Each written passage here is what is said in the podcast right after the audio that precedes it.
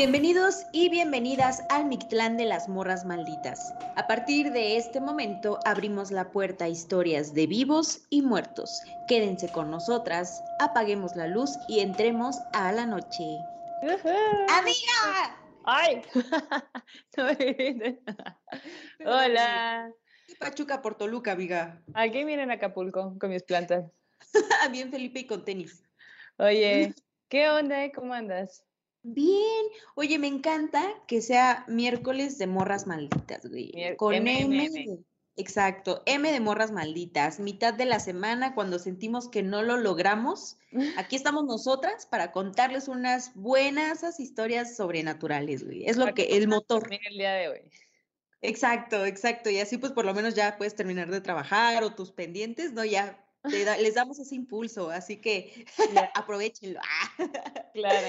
Oigan, y pues muchas gracias a toda la gente que nos, que nos ve, que nos escucha, que está presente aquí en YouTube, que está presente en Facebook, que está presente en, en Spotify, en todos lados. Este es un capítulo bien importante para nosotras porque con este capítulo cerramos temporada. Pero todo bien, no se preocupen, lo abrimos la próxima semana y con un montón de sorpresas. Vamos a estar en un espacio nuevo, con invitados bien chingones, así que estén bien pendientes y no se pueden perder por nada del mundo el próximo capítulo. Güey, tendremos un invitado que no les queremos revelar todavía ni spoilerear nada, pero solo les podemos decir que es una persona que ama las historias sobrenaturales.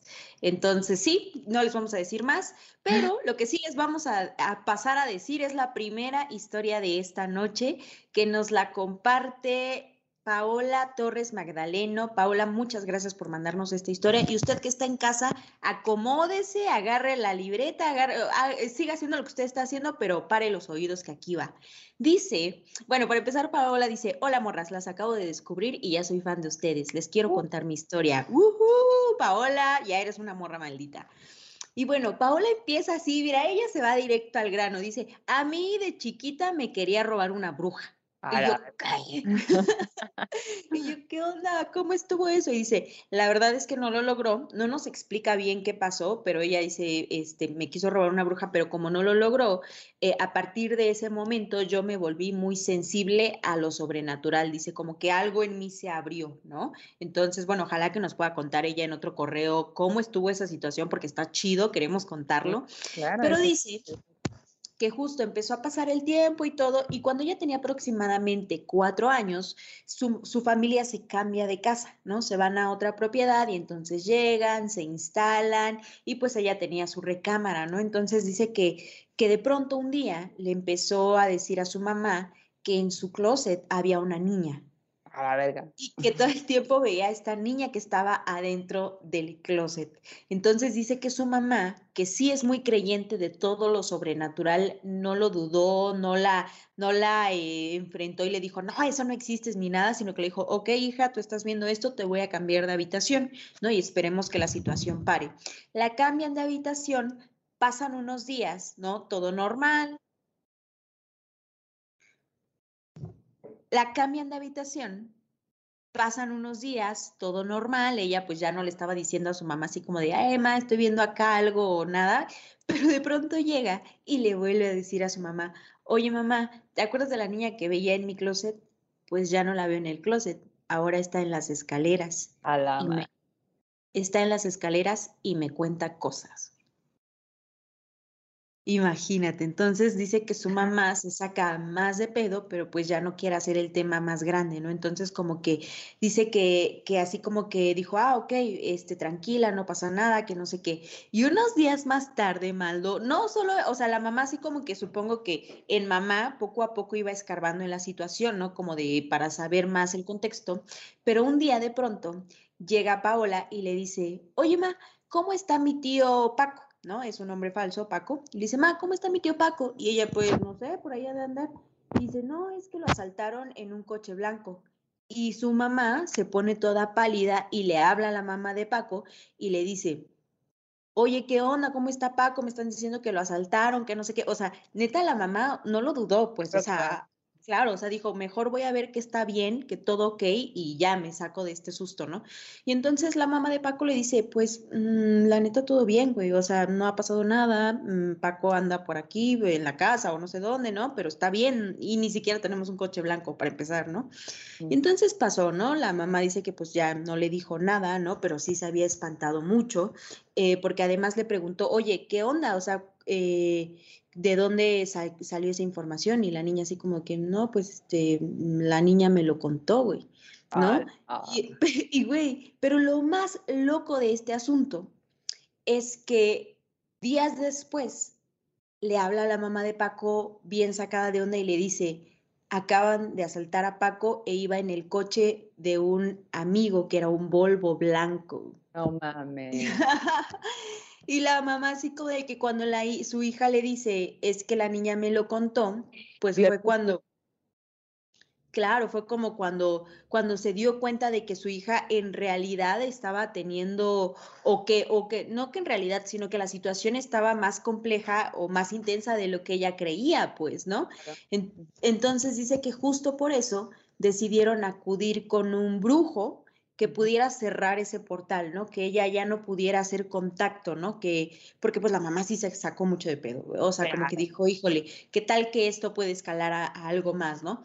Y entonces dice que pues bueno, fueron con este brujo y el brujo pues ya les dijo que sí, que, que iban a cerrar ese, ese portal porque ella no solo podía ver cosas buenas, sino que también tenía la misma habilidad para ver cosas malas, ¿no? Entonces, ¿Cuántos años tenía? Cuatro años, güey. Bien chiquilla, bien chiquilla. Entonces dice que pues pasa el, pasa el tiempo, ¿no? Ella ya como que pues recuperada de esta situación o, dejando atrás un poco esta situación, ella tiene una pesadilla que recuerda mucho hasta el día de hoy.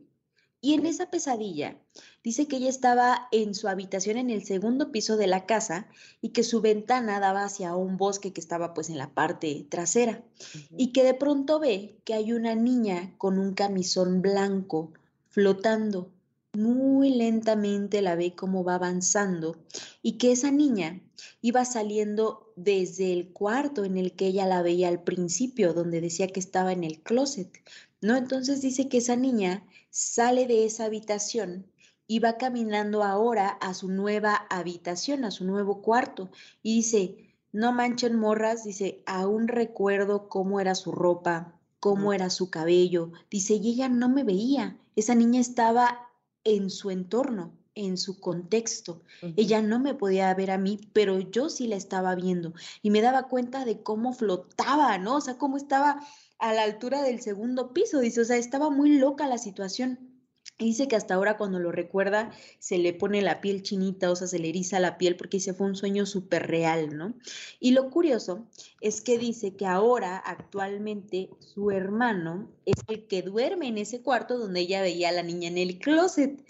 Y que dice que siempre que su hermano sale o está en la calle o así, pues él se va y cierra la puerta de su cuarto, apaga la luz y pues se lanza a hacer sus pendientes, sus cosas de vida cotidiana, pero que todo el tiempo ellas ven, ella ve que, que está prendida la luz del cuarto y abierta la puerta, ¿no? Entonces, incluso si su hermano se va, a hacer cuenta, ahorita en cinco minutos, si ella pasa por el cuarto, el cuarto está con la puerta abierta y con la luz encendida, y que incluso ya tienen esta broma familiar de que a la niña no le gusta estar encerrada, güey. no, Pero espérate, ahí no termina el asunto. Dice que sus papás muchas noches se han despertado en la madrugada porque escuchan sus nombres en susurros y que piensan que es ella. Qué miedo eso, güey, qué miedo. ya sé, que dice que piensan que es, que es Paola porque dice que es una voz de una niña y que dice que para acabarla, ¿no? Que una vez ella le contó a su novio sobre esa situación y él es como súper escéptico, ¿no? Y que le, empezó a hacer pues bullying, ¿no? Le dijo, ay, no manches, o sea, eso es imposible, no pudo haber existido, ¿no? O sea, como que se burló de la situación. Y que dice que pasó, ¿no? Pero al otro día de que ella le había contado eso, le llama el vato espantadísimo y le dice, güey, nunca más me voy a volver a meter con esa niña. Y le dice Paula, ¿pero por qué o qué? Y dice, pues porque anoche soñé con ella. Y Paola se queda así de, no mames, ¿qué soñaste? Y dice que él soñó que estaba en su casa y que la veía en, adentro de la casa, ¿no? Que, que en el sueño, pues él como que pasaba por ella a recogerla y que, que al abrir la puerta de la casa veía una niña con camisón blanco atrás de Paola. Y que él no decía, eh, que él como que la veía, pero dice, no tenía ninguna expresión en particular, o sea, solo estaba allí. Pero eso, el simple hecho de que la niña estaba allí atrás de su novia, lo dejaba helado, güey. Claro. Y así es la historia, güey. Por incrédulo es lo que te pasa. Exacto, eh, exacto. Y dice, bueno, morras, dice, esta es la historia de una de tantas de las que he vivido. Espero la lean y escucharla algún día en un episodio. Eh, Saludos. Pues aquí está tu historia. Te manchaste, Paula, está bien denso. Está intenso y está intenso tener un recuerdo de cuatro años, ¿no? ¿Tú tienes un recuerdo de cuatro años? Mm, creo que no, güey. Yo tengo un recuerdo que es bastante trágico de la primaria. ¿Qué edad tienes cuando estás en la primaria? Digo, en Seis años. En el kinder, en el kinder. Igual y sí tengo un recuerdo de cuatro años. Luego A ver, bueno, cuatro años, sí, kinder es como dos, cuatro años, ¿no? Y es que ahora ya hay maternal, prematernal y prenacimiento, ¿no? Ya vas al kinder hasta antes de nacer, al maternal. Te lee mientras estás en, en la panza. En la pancita, exacto. Actividades de recortar adentro de la panza de tu mamá, ¿no? Oye, oye, pues fíjate que de, hablando de ese tema de gente que se burla. ¡No! Aide Gutiérrez nos mandó una historia que está bien interesante porque haz de cuenta que ella nos dice que ella es del Estado de México. Y eh, en el área donde vive es como un área donde hay muchos árboles, como que están muy, muy altos, muy grandes. Entonces, eh, en ese tramo, ahora, donde había muchos árboles, ahora es un parque. Y por ahí em, cuenta el abuelo que vivía una mujer que era como, como, como una especie de curandera, pero que hacía este, remedios para si tenías un dolor te sobaba y todo ese tipo de cosas, ¿no? Ok. Y que a la curandera iban a visitarla personas que decían que veían bolas de fuego alrededor de casas que tenían niños recién nacidos y que también escuchaban en el techo como uñas rasgaban el techo. No más. Y aleteos. Y lo más curioso es que decían que los perros se portaban, se empezaban a portar muy extraños. Entonces, por eso como que acudían a ella. Ajá. Y hasta ahí quedaba todo, ¿no? Hasta que en algún momento ocurrió una tragedia. Una de las familias perdió a un, a un bebé. No manches. Sí, perdió a un bebé. Eh, dicen que lo encontraron en la parte de abajo de la cama de los papás. Y pues que estuvo muy trágico y todo. Y pues hay que recordar que en esos entonces, eh, pues la policía, no había un censo como hay ahora, ¿no? Que saben claro. personas viven y así. Entonces no se sabía, muchas mujeres tenían a sus hijos en sus casas, entonces la policía no sabía si nacían, si morían de ahí o más grande. no había un registro legal, pues. nada, exacto. Entonces, pues justo no hubo un movimiento ahí de policías ni nada, simplemente pues el niño desapareció, o sea, bueno, murió. Y eh, pues la, los vecinos, toda la gente de la comunidad, como pues después de ese suceso se sacan un chorro de onda y buscan a la señora y le dicen como que, oye, es que fíjate que acaba de pasar esto y qué hacemos, pudinos y todo, ¿no?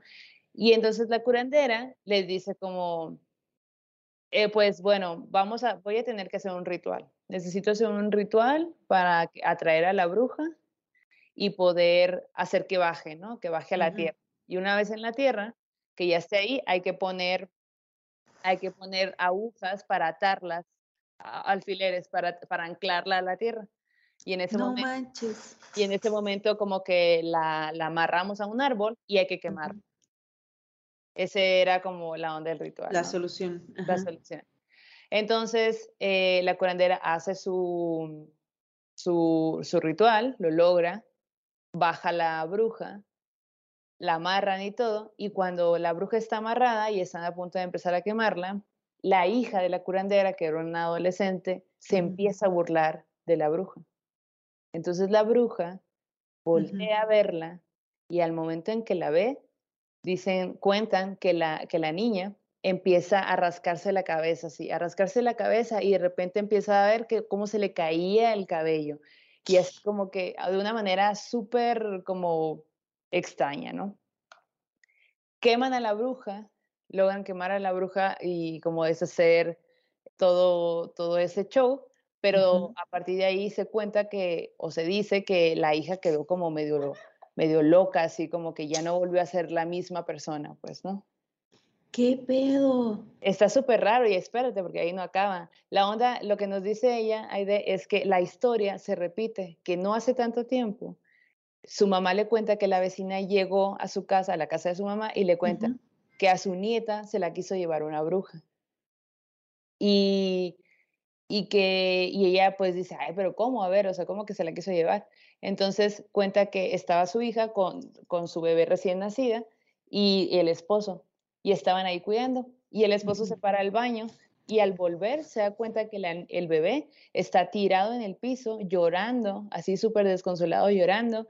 Y la mamá está en el mismo lugar donde estaba cuidando al bebé, pero sumamente dormida, o sea, profundamente dormida a un grado de... Les costó muchísimo trabajo despertarla. O sea, le tuvieron que echar agua para que se despertara, pues. Como bajo un encantamiento. Como, ajá, como si lo hubiera dormido.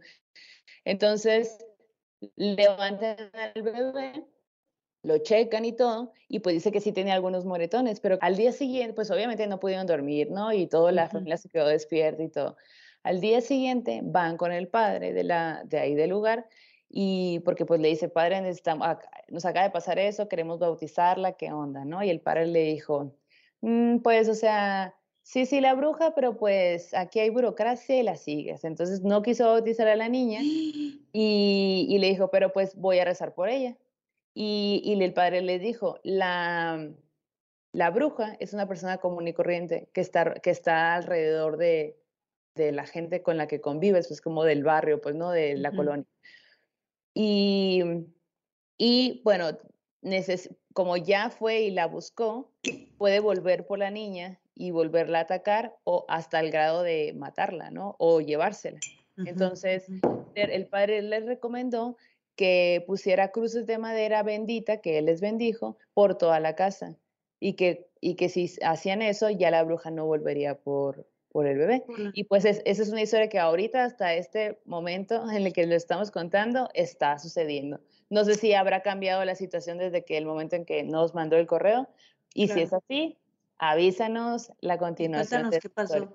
Pues se me hace súper cabrón este hecho de no te puedo bautizar, ¿no? O sea, como que digo, o sea, yo lo hubiera hecho en ese momento, ¿no? Así de que, o sea, aunque en lo legal el trámite o, en lo burocrático el trámite sea más tardado, tú vente para acá, te voy a echar el agua bendita, te voy a hacer tu rezo, tu oración, que al final pues eso es lo que entiendo lo más importante, ¿no? O sea, como que salir del paso, ¿no? Y qué difícil para la familia también que, que, no, que no tengas ese elemento que tú sientes y sabes que te va a hacer bien o que te va a proteger, ¿no? Como que ese amuleto protector, ¿no?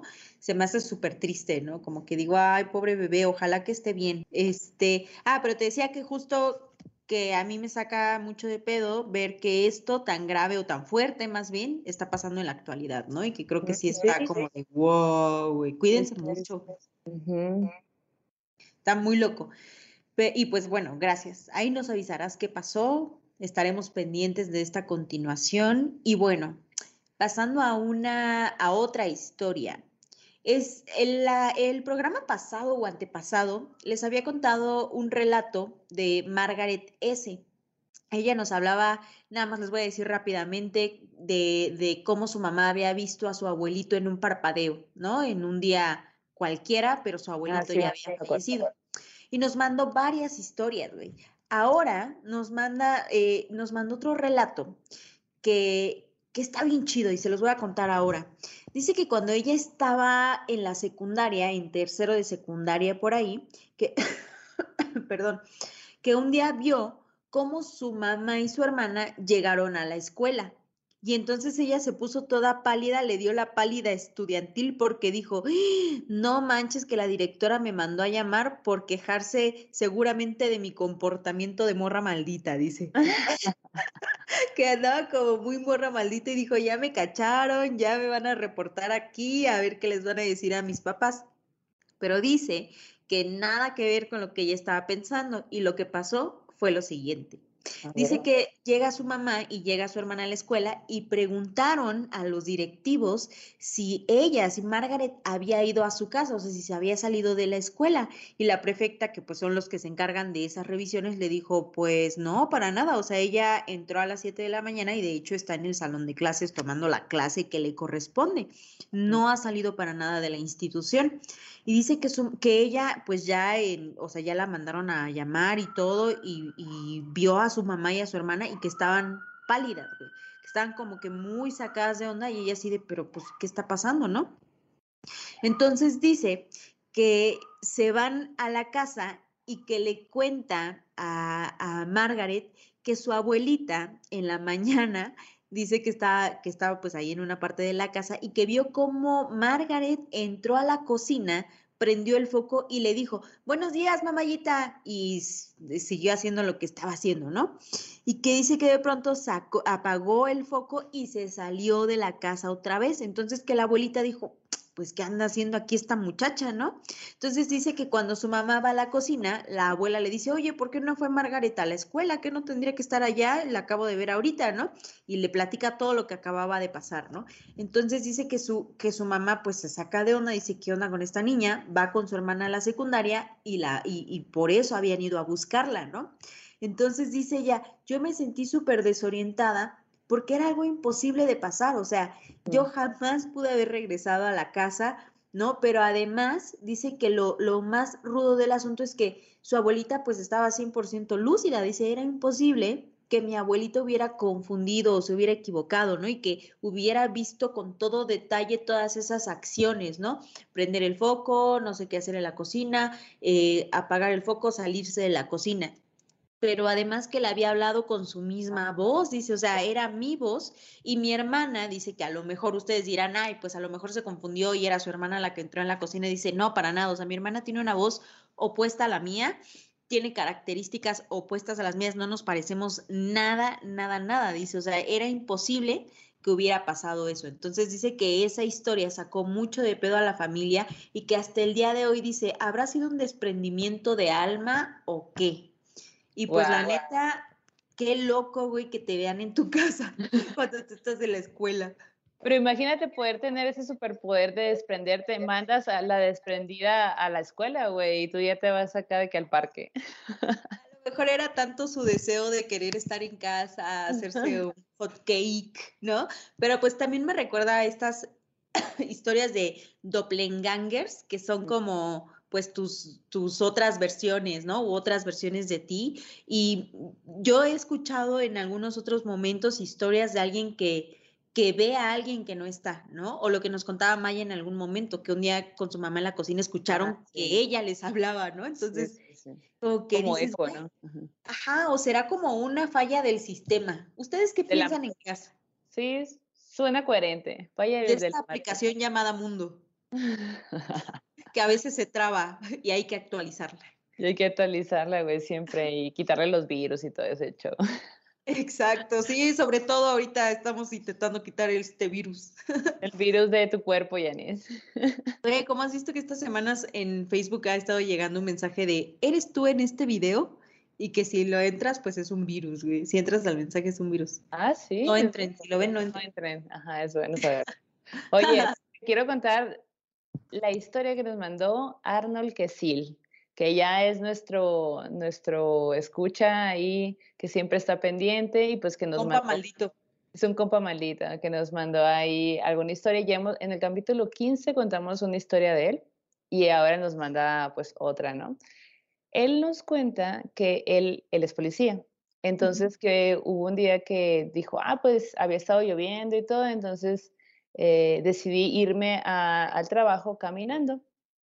Y de su casa al trabajo, que era un tramo relativamente corto, hay que pasar por un parque. Y él cuenta que es un parque que tiene como eh, árboles enormes y tiene una, un lago en medio. Y pues que, sí, ajá, yo también me lo imaginé bien bonito. Pero la onda es que dice que como que el parque está muy, un poco inseguro porque no hay tanta iluminación. Entonces la mayoría de la gente prefiere rodear el parque a pasarlo por, por adentro, pues. Pero pues bueno, yo creo que él haber dicho, yo soy policía, yo puedo hacer lo que yo quiera, me paso por el medio. Entonces se, iba pasando por el medio y dice que llega a ser tan, tan oscuro y, o sea, como que definitivamente no hay nada de luz porque él tiene que ir a, o sea, como que ya ha hecho ese recorrido varias veces y él solía como poner la lamparita de su celular e irse alumbrando el camino. Entonces, él dice que iba caminando y por el parque y todo, y de repente se topa con una persona que va caminando también, que viene entrando al parque o sea, como a lo lejos, una persona que trae un traje gris con un sombrero gris, pero el traje se ve súper viejo, como que muy antiguo, y trae un maletín, trae un portafolio en su mano izquierda. Entonces a él se le, pues se le hace muy extraño porque dice, pues es que la gente, no es normal, no es común, más bien no es común que la gente pase por el parque porque no hay luz. Y, y menos si vas vestido así como tan formal, pues, ¿no? Entonces como que le llamó la atención y en su onda de Sherlock Holmes policía, ¿quién es esta persona, no? Porque lo veía a lo lejos, a lo lejos, o sea, no, no sabía bien qué onda. Sí, pero además era raro, ¿no? Como el contraste de, ok, si nadie entra a este parque y luego veo a este hombre que parece como, siento yo como un poco de otra época, tal vez, ¿no? exacto, es lo mismo que yo también pensé cuando leí la historia.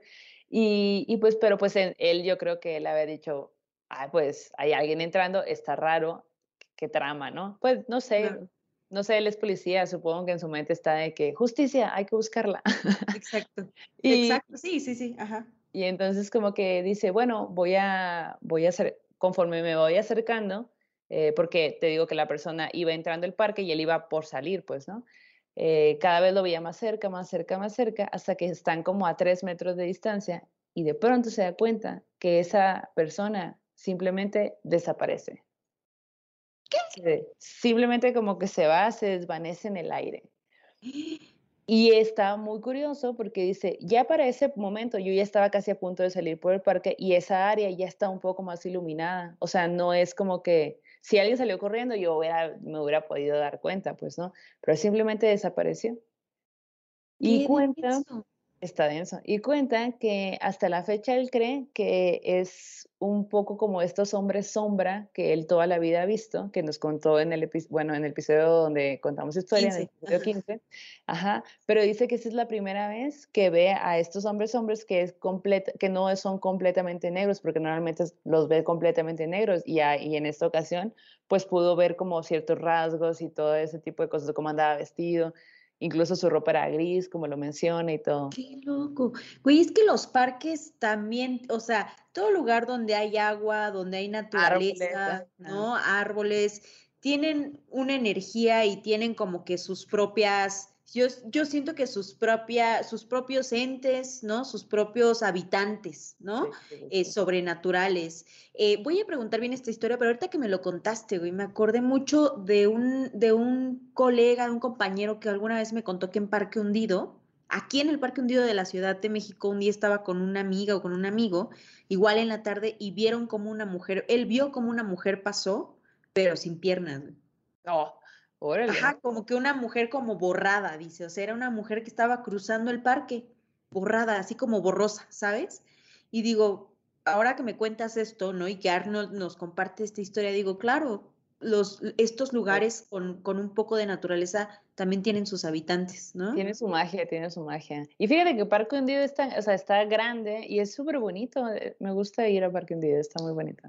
Yo he ido pocas veces, pero sí, también, también me gusta. ¿Usted tiene historias de parques, de, de house, o conocen historias de policías? Ahora que dices que Arnold es policía, güey, han de tener unos relatos bien locochones también, ¿no? Les han de haber pasado muchas cosas y más los que trabajan de noche. No manches, no, no, no, no, no, no. Cuéntenos, cuéntenos, cuéntenos. Historia de miedo.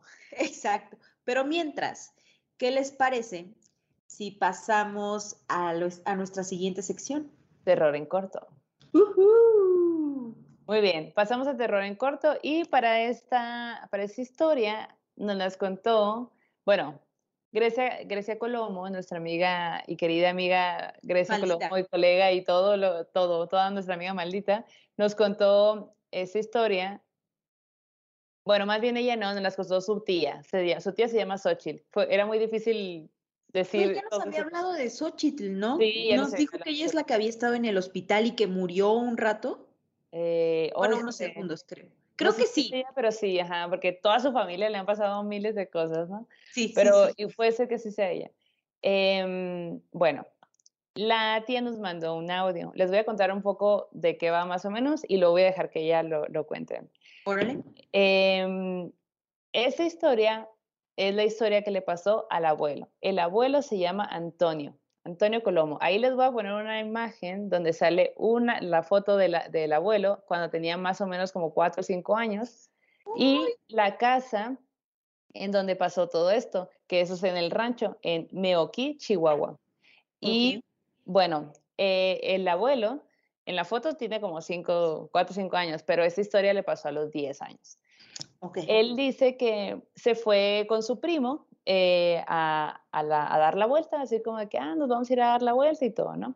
La mamá les había dicho, no anden tan noche, vénganse antes de anochecer porque pasan cosas, es peligroso y no sé qué, ¿no? Por ahí se rumoraba que andaba un jinete en el pueblo, en el rancho, que pues no tenía cabeza. ¡Hola, madre! Ajá. Y entonces, eh, el, el, abuelo pues decía, pues niño, ¿no? Así como que no, yo no creo en esas cosas y a mí no me importa y no sé qué. Sí, sí, sí. Entonces ahí andaban en, en, el rancho por ahí, o sea, bueno, o sea, como en las colinas, correteando y jugando lo que haría un niño de 10 años con su primo, ¿no? O sea, como que dar la vuelta. Sí. Y se les hace noche, claro que sí. Ay, niños. Ajá, se les está diciendo y no hacen caso. Pero por, por, no hacer caso, ahora tenemos esta historia. Entonces, Está bien, entonces, qué bueno que no hicieron caso. Qué bueno que no hicieron caso. Entonces, bueno, se les hace noche y el primo le dice, hey, hay que regresarnos, pues hay que regresarnos al camino para, para esperar que alguien nos recoja, o sea, que alguien nos dé una ventona hacia el rancho, ¿no? Y les voy a poner el audio para que escuchen de la viva voz de la tía eh, lo que sucedió. Ahí les Ay, Nanita. Se acercan a lo que era el camino de regreso para el rancho. Y le dice el primo, oye, pues vamos a esperar a ver si escuchamos a alguien que nos, que pase, que nos dé un aventón. En ese entonces, alguien que pase, la única opción sería en caballo, porque pues en aquel entonces era... Ay, perdón. Porque pues en aquel entonces era muy poca las gentes que tenían carro. Y platicaba que de repente se oyó el galopar de un caballo y dijeron los dos, córrele. Se apuraron para llegar al camino porque se oía el galopar y dijeron, pues tiene que pasar por el camino, o sea, no había otro lugar por donde pasar. Pues corrieron los dos que ya estaba cayendo la tarde. Corren, corren, corren, corren, se acercan al camino y ven que se viene acercando el caballo. No dijeron, de aquí somos, nos trepamos al caballo y llegamos rápido al rancho, no nos ponen la regañiza que nos van a poner y llegamos a tiempo. Se apuran, llegan al camino y ven que se va acercando el caballo y se acercan y ya llegan a tiempo para interceptar al, al jinete que viene en el caballo y pedirle, right? Total que lo que se va acercando ya más la silueta del caballo ya logran distinguir ya bien al jinete y que lo que ya distingue más la silueta se ve que trae como una capa esa que usan los charros que cubre también el caballo que es muy larga y entonces cubría la cabeza del jinete cubría parte del caballo y ya estaba más pardeado el cielo entonces se notaba un poco menos pero que se veía todo como sombra. Y que era un caballo oscuro entonces que le hacen la parada al caballo al señor se para y entonces la capucha le cubría la cara y que cuando voltea como para preguntarles pues, qué, se les ofrece, ellos tuvieron que levantar la cara, obviamente, para verlo a él, y él agacha la cara para verlos, como para preguntarles, pues, qué onda. Y que cuando voltean ellos a verlo, no tiene cara. O sea, oh. se sostenía al vacío, o sea, no tenía nada. No tenía ni o sea, no, yo les mentiría si les digo que eran huesos, no eran nada, o sea, era, decía él que era un vacío, que era un hueco, como una sombra nada más.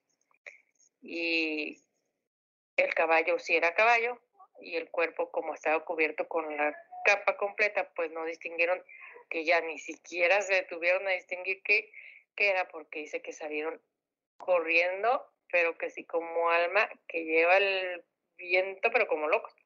Y que salieron chiscados en dirección opuesta a donde venía el caballo, porque para el otro lado estaba el rancho. Y ya pues dice que cuando llegan a su casa, su mamá los, los super regañó porque vienen, vienen exaltados, ¿no? Y que, y que pueden que, que la, que la mamá ya les había dicho, si todo el pueblo está diciendo, porque no hacen caso, y pues la regañiza, mira, igual se la dieron. Qué culero, ¿no? Que todo vienes acá de que con el pichi mal del susto encima y tu mamá te agarra chanclazos, te regaña, te, te da tu chinga, ¿no? Y órale, a dormir. y sin prender la luz. y sin prender la luz. Pues, ¿qué tal, eh? ¿Cómo la viste?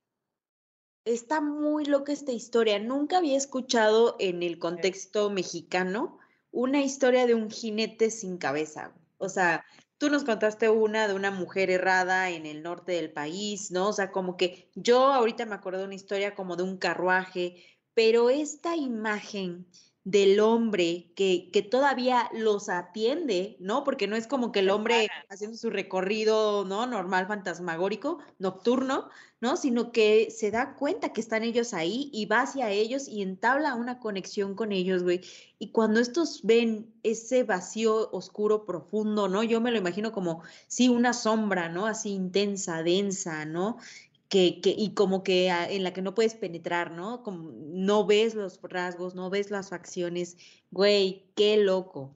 Pues imagínate, es que también lo que se me hace muy curioso es el hecho de que como ente diga, pues me están espera, están ahí en medio de la calle, pues los voy a asustar.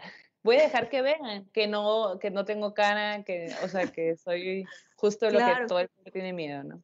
O a lo mejor el ente sacado de pedo de, güey, ¿cómo es posible que estos dos morritos me están viendo, no? Pues igual y les doy aventón, ¿no? A lo mejor sí les quería dar un aventón así genuinamente, ¿no? Y dijo, bueno, ustedes se lo pierden. Yo de cualquier forma ayuda para el otro lado. Habrá más niños rebeldes allá adelante. Claro, Oye, pues justo hablando de esta oscuridad, de este vacío que dices que vieron los niños en, donde estaba el rostro de este charro, de este jinete más bien. Eh, este sueño macabro que les voy a contar a continuación está muy relacionado con la oscuridad y con eso impenetrable en la oscuridad, ¿no? Eh, este, este sueño macabro nos lo manda J Suis-astro en Instagram. Muchas gracias por mandárnoslo. Y nos dice ya, güey, la neta dice, acabo de soñar bien raro y nos dice, deberían de hacer un, capítulo o un episodio en algún momento, dice, relacionado con la oscuridad y el miedo que te provoca pensar en qué hay en eso que no ves. Y me pareció un gran tema, güey. Yo creo que podemos empezar a recabar.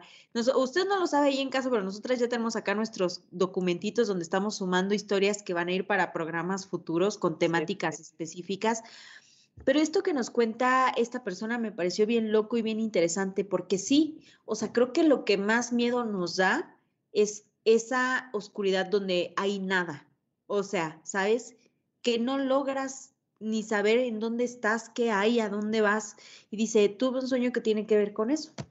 Dice, acabo de soñar que, o sea, para empezar ella como que está en su casa normal, ¿no? Empieza a acurrucarse ya para entrar en el sueño como a la una de la mañana aproximadamente y dice que se duerme, pero que se despierta en su sueño, ¿no? En su sueño se cuenta que ella hace como este acto de despertarse, como, en, como si fuera la vida real, pero no es la madrugada, sino que son las siete de la noche. Y yo pienso en las siete de la noche, y no sé ustedes ahí en casa, pero siempre los sueños tienen como que estos tonos de iluminación, ¿no? Por ejemplo, de pronto hay una hora en la que tú dices, híjole, no sabría decirte si es de noche, si se está haciendo de noche o si se está haciendo de, de día, ¿no? Que es ah, esta hora cero, le llaman algunos, ¿no? Que es esta luz como grisácea, ¿no? Con un tanto de, de oscuridad un poquito, ¿no? Que va aclarándose. Bueno, pues ella dice que eran como las 7 de la noche y yo me lo imagino así. Y dice que se despierta en su sueño con la misma ropa en la que en efecto ella está durmiendo. Se levanta de la cama, trata de prender las luces, pero dice, las luces de la casa solo iluminaban como al 20%, güey. Ay, no, eso ya me da como acá la cosa de que, uy, no, como una luz como que raquítica me super, me super pone mal, güey. O sea, yo soy como, incluso las luces que yo tengo aquí ahorita no son mis favoritas. Oye, yo soy como de luz cálida, luz cálida súper intensa, ¿no? Pero imagínate ella, güey, que se levanta, prende las luces y todo está iluminando lo mínimo, ¿no? Dice, se sale de su habitación porque ya la situación le empieza a parecer extraña, se va a la sala, prende la luz y la iluminación es la misma.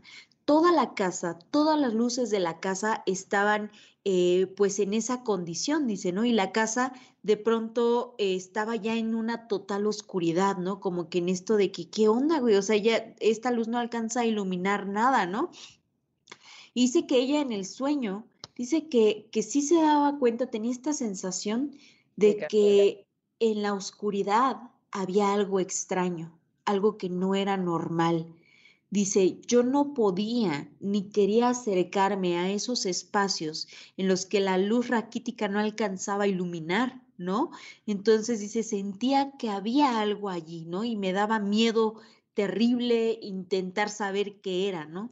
Me asomo por la ventana, nos cuenta, y dice, güey, volteo la vista a la sala y me doy cuenta de que mi hermano está allí tratando de servirse agua y yo le pregunto, oye, ¿qué onda? Pues, ¿qué está pasando? O sea, y ella dice que incluso escucha cómo su hermano en este gesto de servirse agua, el agua comienza a caer. Me imagino que en el piso, haz de cuenta como que está sirviendo el agua, pero el agua se cae al piso o se riega, y que su hermano voltea a verla con unos ojos tremendamente tristes con una tristeza contagiosa. Entonces ella lo que hace es que regresa a su habitación, enciende la lámpara y ahora no prendía. Intenta prender su celular, no prendía, se da cuenta de que no tiene batería y es allí cuando se da cuenta de que todo eso que está pasando es en realidad un sueño. Entonces allí se espanta, se saca mucho de onda, ¿no? Porque tiene todas estas sensaciones, la tristeza del hermano, lo que ella siente que hay en la oscuridad, la luz pálida de todos lados, ¿no? Entonces dice que empieza a pellizcarse, a golpearse, ¿no? De despierta, despierta, despierta. Se pellizca las piernas, dice, o el cuerpo incluso, ¿no? Entonces de pronto empieza a ver que su cuerpo ella lo estaba atravesando, güey. O sea, que sus manos podían, o sea, dices, parece como el cliché de los fantasmas, dice, pero yo hacía esto y me cruzaba, ¿no? O sea, podía traspasarme a mí misma, ¿no? Sigue gritando, empieza a gritar y es cuando abre los ojos en, el, en este plano, ¿no? Y entonces abre los ojos y se da cuenta que estaba en la misma posición en la que, se, en la que ella se había despertado cuando empezó a soñar. Entonces me imagino este pinche miedo de decir, chingados, ¿será que si me levanto y prendo la luz va a prender al 20%? no. ¡Oh, la madre, güey! ¡Ah, la madre! Sí, güey. mucho este sueño porque no es como ver algo como tal, sino todas las sensaciones tan tétricas que te puede generar un entorno. y las dos bajitas, las bajitas siempre han miedo. No manches, no, no, no, pero qué bueno que pudo despertar y qué bueno que se dio cuenta de que la luz sí estaba alumbrando al 100. Fíjate que ese sueño me recuerda mucho a un sueño que yo tuve, que ya debería de contarlo próximamente, en los siguientes episodios lo voy a contar ya. Ay, güey, yo así de, cuéntalo, güey, rápido. Ay, te odio. No, es que no es rápido, tiene mucho Todavía me acuerdo, o sea, creo que es uno de los sueños que, que más raros que he tenido y que todavía me acuerdo. Y ya tiene bastantes años de haberlo. Pues para el próximo, me late que, que puede estar en el próximo, ¿no? Como ah, lo, lo okay, espérenlo. espérenlo, espérenlo con ansias. Oye, y en el arte terror, ¿qué nos cuentas en esta ocasión, amiga?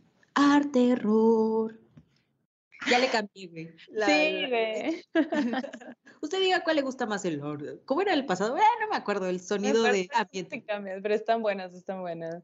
Pues mira, en este arte terror les quiero hablar del máximo exponente de cine experimental de los últimos tiempos, que se llama Jonas Mekas. Jonas Mekas, eh, tengo aquí mis apuntes en mi librito, mi librito más Jonas Mekas nació en Lituania en el 23 de diciembre de 1922. Creo que ese, ese mismo año nació mi abuela. O creo que o mi abuela es del 20, bueno, X. Y murió en enero de mil, del 2019, o sea, un poquito antes de la pandemia. ¿Se acuerdan del mundo sin pandemia? O sea, súper longevo, güey. Súper, súper. Eso ya me parece sobrenatural en estos momentos, a estas alturas. La neta que sí. Y más por todo lo que le tocó vivir, güey. Déjame te lo cuento. Fíjate que este güey, eh, este güey, el señor Jonas. Hace ratito, el máximo exponente. El máximo, yo este a todo el mundo, güey, perdónenme. Pero bueno. Te va a jalar los, las, las patrullas, güey, al rato. A ver, estaría padre para despertar y preguntarle cosas, tengo algunas dudas. O a lo mejor él te haría tener un sueño súper cinematográfico macabro, güey. bueno, ya nos Bueno, pues fíjate que antes de la Segunda Guerra Mundial, con su hermano, su hermano Adolfas, eh, tenían una, un teatro, un teatro juntos. Y luego llegó la guerra, la Segunda Guerra Mundial, y, y ambos fueron internados en un campo de concentración de los nazis. Y ahí ya, ¡pum!, denso. Imagínate todo lo que les tocó vivir. Estuvieron ocho meses en ese lugar, infernal. Em, y dentro de todo lo infernal, lo único bueno y rescatable es que ahí, en el, en el campo de concentración, conocieron el método teatral que se llama Stan, Stanislavski. Ese mero. ese, ese método. Y entonces, em, eso es como lo más rescatable de ese momento de su vida. En algún punto logran escapar y, y se, empiezan, se empiezan a vagar por Alemania, ¿no? Em, en algo, después llegan a Lituania y en Lituania, él, eh, Jonas, empieza a trabajar como tipógrafo en un catálogo de tipografía, o sea, como que empieza a escribir. Y lo que hace, lo hace muy clandestino. Y él empieza a escribir em, como denuncias de, de las barbaries que, que, había vivido, pues de cómo, de cómo los ejércitos de la ocupación se estaban pasando de lanza, todo lo que estaba sucediendo y todo. Y todo iba relativamente bien hasta que no, porque pasó que robaron la máquina donde él tenía esos escritos. Entonces entró en pavor y dijo, no, no mames, o sea, aquí se enteran que yo estoy escribiendo algo así y no, me matan, ¿no? Claro. Así que em, huye, se exilia y de una forma u otra llega a Brooklyn. Y cuando llegan, cuenta cuentan por ahí que él llega y dos semanas después se compra su primera cámara de cine. Y, una vez que, llega a Brooklyn y ya con su cámara, eh, se mete al mundo del cine así muy cabrón, se empieza a rodear de toda esta gente. Y está bien bonita esta parte porque dice, pues obviamente después de la guerra, después de no tener a dónde ir, no tener una casa, no tener nada, pues entras en una especie de depresión y tristeza y, y te debes de cuestionar la vida bien cabrón. Y él dice que él encontró una manera de vivir, o sea, como un fin a su vida cuando encontró el cine. Qué chido. Está bien bonito eso, ajá. Y aparte, aparte de ser cineasta, también era escritor, escribió varios libros y hacía poesía. Entonces, ya en Brooklyn, en el, ya metido en el mundo del cine, él hace una revista que por mucho tiempo eh, fue una de las revistas de cine más importantes que se llama Film, Film Culture. Y este, aparte de eso, empieza a escribir en una columna eh, sobre cine en Village Boys, y entonces se empieza a ser cada vez más conocido porque como que ya había mucho documento de él, que él hablaba sobre cine, sobre cine experimental y todo, ¿no? Para ese entonces, él saca un libro que se llama I Had Nowhere to Go, que es Ningún lugar a donde ir, donde relata el camino del exilio. Y, el libro em, empieza, de cuenta, diciendo como inicia en Viena con un pasaporte falso y termina en Brooklyn. O sea, todo lo que le tocó vivir y todo eso. ¿no? Sí, claro. O sea, el vato escapó de la muerte, Huyó de la muerte. Sí, cabrón, cabrón. Entonces, eh, y entonces él dice que él, bueno, él dijo que en toda su vida lo que intentaba era, él dice, no he hecho otra cosa que no sea intentar capturar la intensidad de esos momentos que me tocaron vivir en ese tiempo, ¿no? Güey. Entonces, rudo. tiene una, una, manera bien interesante de, de, hacer las cosas, ¿no? Y pues en realidad es una persona muy artística porque pues era cineasta, escribía y tenía libros, o sea, como que se relacionaba con un montón de gente. eh, fundó la cooperativa de The Filmmakers en 1962 y también eh, los Anthology Film Archives en 1970, que es como una onda de archivos cinematográficos muy experimental y ahí lo tenía. Entonces estaba viviendo un momento donde escribía en columnas, tenía su revista, tenía aquello, iba armando esto, se estaba relacionando con, el, con un montón de gente de todo lo que estaba pasando en los 70s. En ese momento pues se, se topó con Andy Warhol, se topó con los Beatles, se topó, se topó con Yoko Ono, con Salvador Dalí y un montón de gente así pues que sabemos que fueron de los más grandes, ¿no? Claro, claro, sí, como con todo ese entorno artístico, ¿no? Como súper este intenso, ¿no? De la todo lo que, si alguien estaba haciendo algo artístico, ahí estaba él, pues, ¿no? De hecho, de lo más contemporáneo, eh, él, él, conoció, o más bien, eh, Björk conoció a, a, este señor y, y, pues yo creo que de ahí también la locura se les unió, ¿no? O sea, entre estos dos personajes. Y bueno, en el 2007, güey, guacha esto, publicó 365 cortos, un corto por día. En el 2007. ¿Qué? güey? Ya sé. Y yo estoy queriendo hacer una película de... y no, no termino mi pinche guion. Pero el vato, o sea, un corto durante un año entero, güey. Ese es un proyecto que tuvo con Apple. Pero pues, bueno, ¿no? ya también con todo el recurso y todo. Y bueno, eh, él las de cuenta que decía que él no era un artista, que él no se consideraba un artista, que, que él decía, yo solo hago cosas, yo solo hago cosas, no hago películas, junto secuencias y las comparto con mis amigos. Porque hay algo bien interesante. Él tiene una película que dura cinco horas, güey. Órale. Y son, son secuencias que él grabó durante 50 años de su vida, así como de donde vivía momentos que eran importante. De hecho, la película se llama eh, Mientras avanzaba, ocasionalmente vi destellos de belleza. Güey, qué hermoso. Eso, es, eso no es un arte terror, güey, eso es como un arte amor. No, pues sí es terror porque es, es, una persona, es una persona pues trastornada, o sea, vivió muchas cosas y bueno, supo, supo convertirlas en arte, ¿no? Y se supo relacionar. Y al final era, él era depresivo, él como que siempre se sintió menos, él nunca, pues él mismo decía, yo no soy, o sea, yo no hago películas, yo no hago esto, yo nada más estoy compartiendo con mis amigas, mis amigos, esta manera, pues, de vivir, que, que es la mía, pues, ¿no? Y, y voy captando momentos pero tiene una, como era muy poeta, muy poeta, muy escritor y todo, tiene una manera muy bonita de relatarlo, pues, ¿no? Y eso es, me hace como muy interesante. Em, él dice que en Lituania lo conocen como poeta, no como, como este, cineasta. Ajá. O sea, como que en Lituania él decía, nadie sabe que yo allá, allá nadie sabe que yo soy, yo hago cine.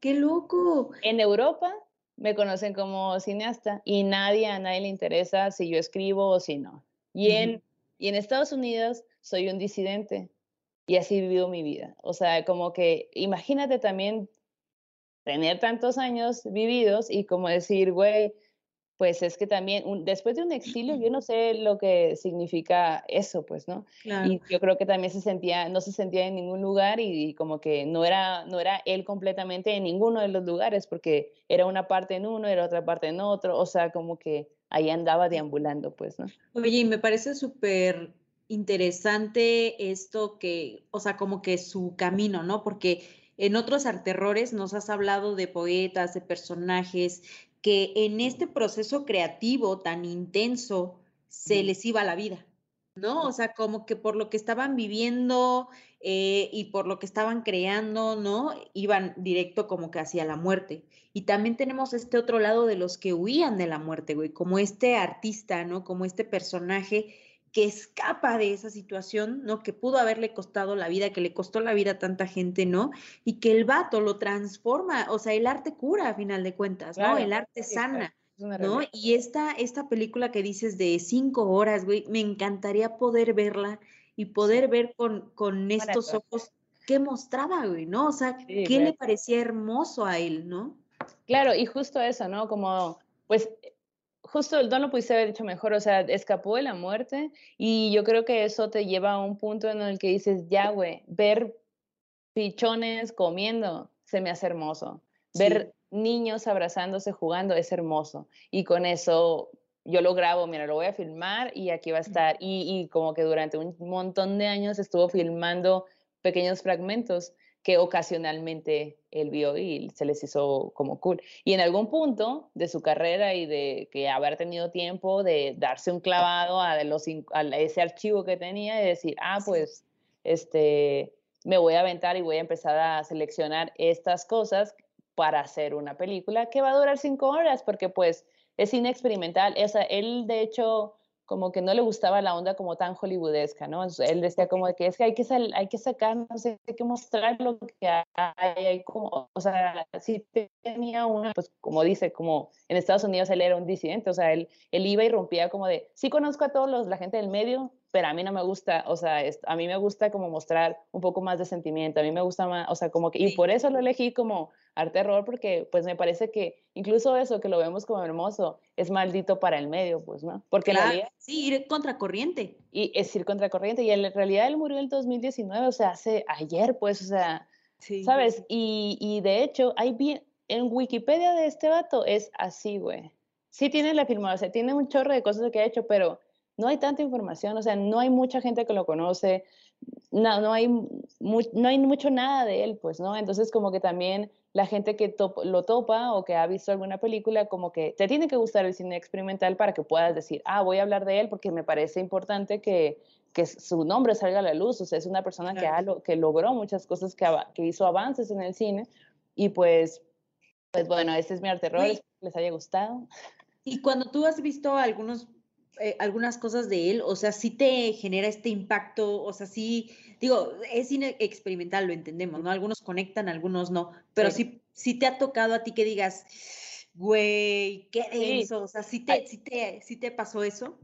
Mm, no tanto como denso, sino como, es, es un tipo de cine que te hace pensar, pues. O sea, como que ves ciertas cosas que dices, ¿por qué está enseñando esto? ¿Por qué muestra esto de esta manera en que lo está haciendo? Porque tú también lo puedes ver y decir, eso es, una, ese es un momento de la vida diario. Y exacto, o sea, justo es esto. Él, él vuelve como muy bonito las cosas que son de la vida diaria, porque él tiene una manera de verlo, ¿no? Él como, justo como te decía, es que para mí ver pájaros comer me parece que es hermoso.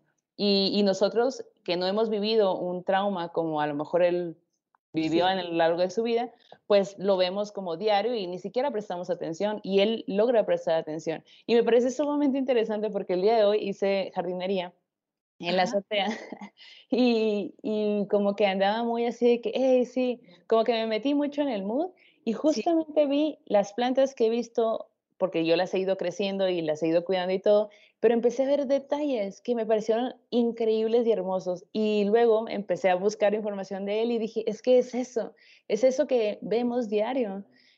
pero no prestamos realmente atención, lo vemos por encimita, pero si realmente te prestas a darte cuenta de, ok, voy a ver tal cual lo que hay aquí, lo que hay en esta flor, lo que me genera esto, lo que me genera aquello, o sea, es pura magia, es increíble. Hoy, hoy, por ejemplo, vi abejas arriba de una arbolita que están polonizando y hay hormiga y no sé qué. Y yo estaba así de, wow. Y es algo tan mini que no te das cuenta. En realidad yo empecé a tomar fotos y el, por, el, por, por el lente me di cuenta que cuando ya la estaba viendo yo, hasta también hay hormigas, ah, no mames, también hay esto, ah, también hay esto. Y es solamente prestar atención. Entonces, me parece increíble.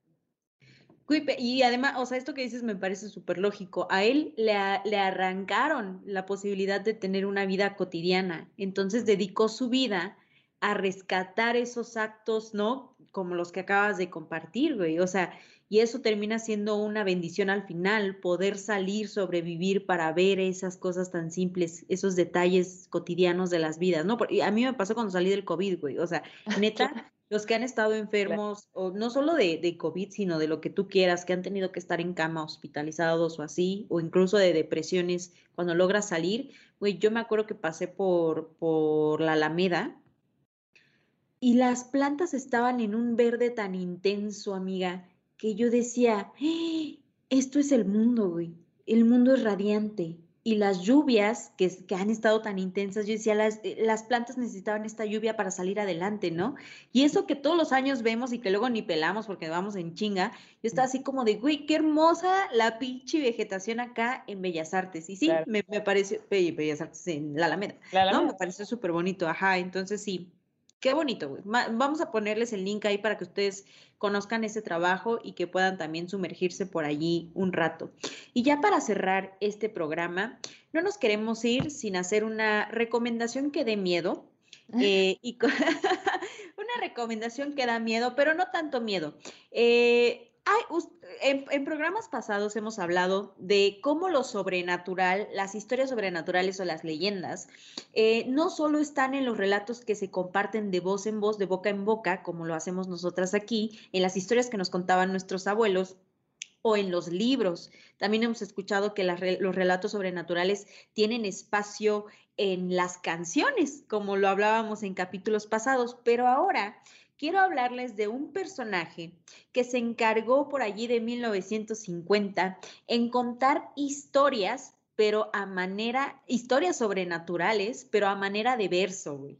Imagínate. Ustedes dirán, Janis, ¿qué es eso de un verso?